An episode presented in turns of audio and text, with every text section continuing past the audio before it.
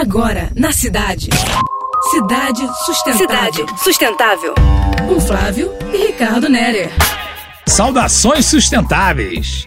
Esse ano tivemos grandes lições com nossos idosos. Também sofremos com a paralisia temporária às nossas cidades.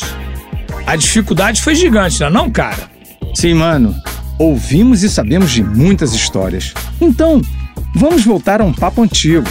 O envelhecimento ativo é uma preocupação de todos, dos novos aos mais velhos.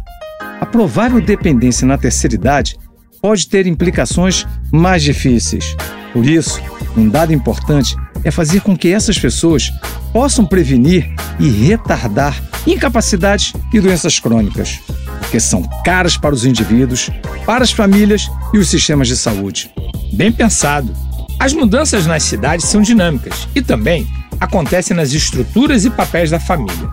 As pessoas podem melhorar a qualidade de vida à medida que fiquem mais velhas.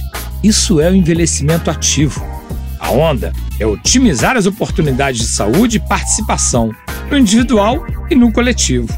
Boa mira, Flips. O bem-estar físico, mental e social tem que ser trabalhado ao longo do tempo. Aqueles que ainda estão isolados devem estimular encontros virtuais. Ainda estamos em setembro amarelo, o mês da prevenção do suicídio.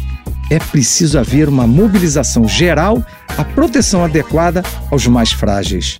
A saúde é um conceito maior que abraça políticas e programas, as condições de autonomia e independência. Trago um belo exemplo que é da nossa irmã, que se descobriu na bicicleta. Ela é um absurdo. Passou a pedalar dezenas de quilômetros diariamente e faz passeios e pedaladas com um grupo fantástico, o Bike de Morro Azul. Um bom contexto que envolve outras pessoas. E é um belo exemplo para filha, sobrinhos e sobrinhas netas. Experimentar a vida que estimula as gerações posteriores. A habilidade de expectativa de vida saudável é uma expressão importante e ativa. Direitos essenciais, igualdade de oportunidades e responsabilidade. Até breve, ouvintes. Você acabou de ouvir Cidade Sustentável.